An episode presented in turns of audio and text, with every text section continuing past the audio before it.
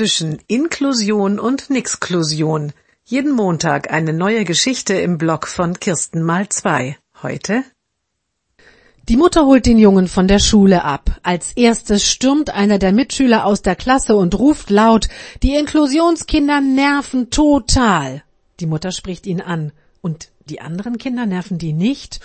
Doch auch, räumt der Junge ein. Wer denn, möchte die Mutter wissen. Paul ist oft gemein, Hanna quatscht die ganze Zeit und Erik war heute voll fies, zählt der Junge auf. Und warum sagst du dann, die Inklusionskinder nerven total? fragt die Mutter. Die Junge zuckt mit den Achseln. Für die anderen zusammen weiß ich kein Wort.